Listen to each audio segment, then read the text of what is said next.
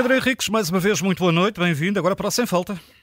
Boa noite. Vamos lá aqui uh, analisar o trabalho de José Bessa do Porto, o árbitro que foi um autêntico Festival do Pito. Exatamente. Como vamos verificar, além das 37 faltas, nove amarelos e um cartão vermelho, vamos lá escalpelizar isto. Minuto 18, uh, primeiro amarelo para Fabinho. Sim, aqui bem agarrou e puxou Francisco Conceição, chamada falta tática, cortou ali uma transição ofensiva, cartão amarelo bem mostrado. Logo a seguir, minuto 22, amarelo para o Amorim. Sim, aqui entramos numa fase de três cartões amarelos, que vou já dizer por antecipação, com os quais não concordo.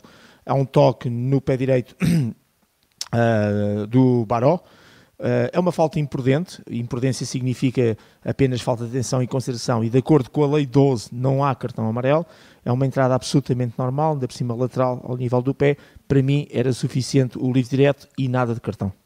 Marco Gruitch, minuto 23, portanto logo a seguir, no minuto muito seguinte. Mal, sim, muito mal mostrado o Marco Gruitch com uma das pernas esticadas toca na bola, a outra completamente dobrada, acaba por não parar o movimento e acertar de perna dobrada ali na zona do joelho, uh, ao nível do pé do Akazo. Apenas uma falta absolutamente uh, normal, porque ao tocar no Akazo acaba por derrubá-lo, uh, mas o contacto na bola, perna dobrada, tudo isso a mostrar que apenas a imprudência estava em jogo e não a questão da negligência e por isso apenas livre direto e nunca cartão amarelo. E quem levou por tabela foi o Acaso, porque aos 24 vê um amarelo que não parece que tenha sido. Nada, nada. É sobre o Ivan Amarelo foi, a falta é que não. Amarelo foi, exatamente. e este amarelo depois tem importância, como vamos ver na primeira parte. Mas uh, com o pé esquerdo toca de lado no pé esquerdo do Ivan Heim que se projeta, enfim, para o sol, como se tivesse sido atingido também de forma muito mais dura, mas o árbitro, nesta sequência de cartões amarelos mal mostrados, uh, e, e no, se calhar no fundo, naquele equilíbrio que muitas vezes procura ao nível da emoção e ao nível do, enfim, do, do, do, tal equilíbrio que se procura muitas vezes dar eh, de forma sem querer ao jogo, na perspectiva da distribuição dos cartões amarelos, acaba por errar uma vez mais. Acredito que, pela sua inexperiência, estava a tentar segurar o jogo na perspectiva de ter medo que o jogo lhe fugisse, uh, por isso apitou muito, está às 37 faltas, mas a mostrar aqui uma sequência de cartões amarelos, no meu ponto de vista, todos eles evitáveis, faltas absolutamente normais, em zonas do terreno de jogo neutras, nem um, não se trata de ataques prometedores, jogadas de perigo, nem fases de transição uh, que podiam criar perigo, apenas faltas de contactos normais, uh, e por isso este cartão amarelo vamos mostrar. Entretanto, cartão amarelo para Romário Baró, e também aqui me pois. parece, aos 34, que este amarelo poderia ter outra cor. Sim, é curto, é curto, é curto. É, é, lógico que eu no direto também fiquei a dizer que aceitaria o amarelo por entrada dura, negligente, mas comecei logo a dizer que podia ser mais qualquer coisa. Uh, pois no intervalo faço sempre aquilo que, que procuro, que é para não tirar os olhos do jogo, vou tirando os lances e depois no intervalo aproveito para vê-los, sobretudo aqueles que possam gerar mais dúvida, é que é mesmo o uso de força excessiva, uma, uma falta grosseira, ele levanta demasiado o pé e de pitons e de sol entra em cheio na barriga do adversário. Aquilo não é forma de disputar a bola, uh, não se trata de um sem querer, trata-se realmente de uma entrada que tem tudo aquilo que são os condimentos para, para a falta grosseira e para o cartão vermelho. E estas palavras que eu vou utilizar não são minhas, são da lei. Eu gosto de reforçar isso porque as pessoas às vezes depois criticam porque acham que eu estou a colocar adjetivos. Não, são os adjetivos que vêm na lei. Esta entrada tem velocidade, tem intensidade, tem a dureza, tem impetuosidade e tem malícia. Portanto, tudo isto junto faz com que este cartão não era amarelo, mas sim vermelho. Carecia aqui de ajuda claramente do vídeo árbitro, que podia intervir exatamente por ser um vermelho direto. E, portanto, o Baró ficou aqui, uh, voo amarelo, mas devia ter sido expulso. Vou agora puxar atrás a narrativa do jogo. Cartão amarelo aos 24 para o Akazo e depois Exato. volta a haver um segundo amarelo aos 41 e aqui, vem para a rua. Segundo, exatamente. Aqui o segundo cartão amarelo é, é, claramente bem mostrado.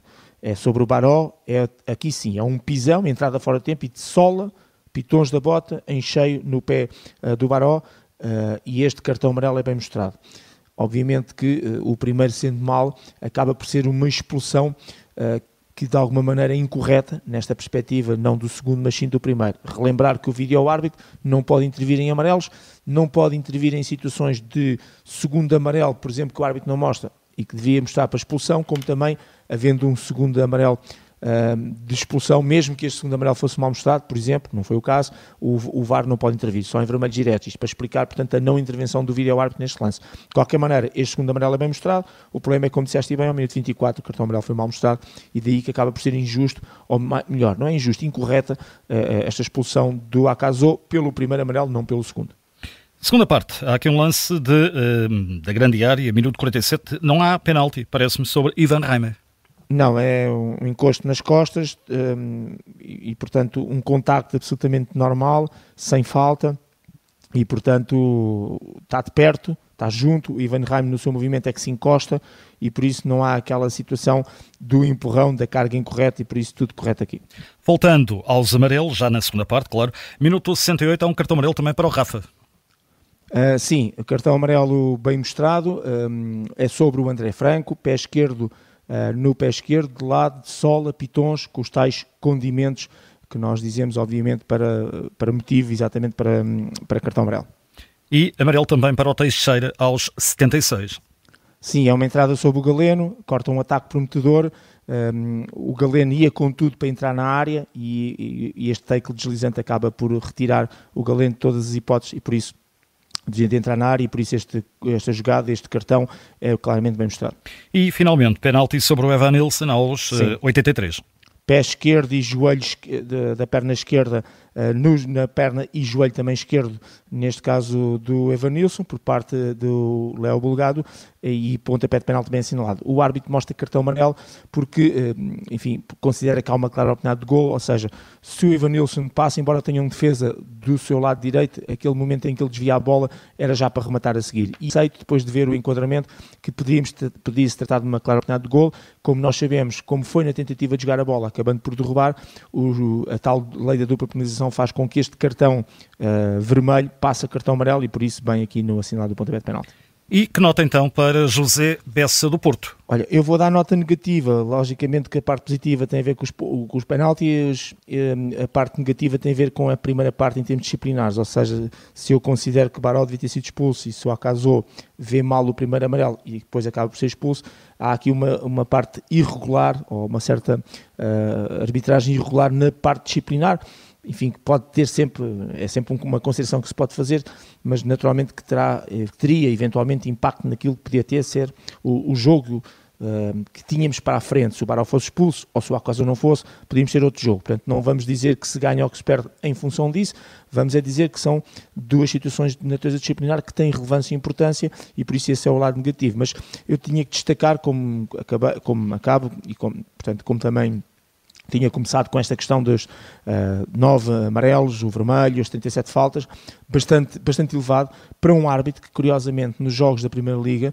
e eu fui, tive o cuidado de verificar isso, tinha jogos, sei que os jogos não são todos iguais, cada jogo é um jogo, tem sua história, mas tinha três jogos com médias muito baixas de faltas, de 16 e de 25, portanto, o que era, o que era extraordinário, estava com alguma expectativa em relação ao jogo de hoje, mas claramente um jogo que podia ter tido menos faltas, podia ter tido claramente menos amarelos um, e de qualquer maneira não teve, e por isso a minha nota negativa, nota 4, tem muito a ver, sobretudo, não com a decisão técnica ao nível dos penaltis que teve bem, mas sobretudo com a parte disciplinar onde ele teve, teve mal. Nota 4 então para José Peça do Porto, o árbitro que apitou esta vitória do Futebol Clube do Porto no grupo D da Taça da Liga, vitória sobre o Leixões. Pedro, uh, olha, desejar também um bom Natal.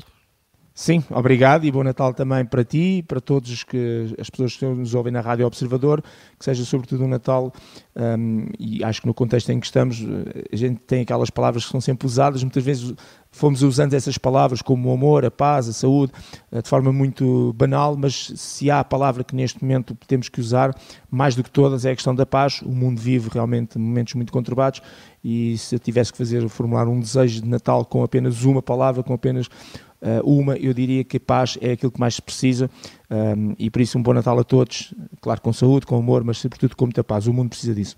Olha, já agora a pergunta final, é aquela, a clássica. Uh, bacalhau ou peru? Tu és muito fit, portanto até acredito que seja numa dose muito moderada. Sim, por acaso são as duas coisas, isto é, na véspera uh, a tradição que a família mantém, que é a questão do bacalhau, no dia um, também há alguma tradição nesse aspecto da, da, minha família, que é a questão do peru, embora metade da família, curiosamente, coma polvo. Eu não sou grande apreciador do polvo e por isso vou para o peru.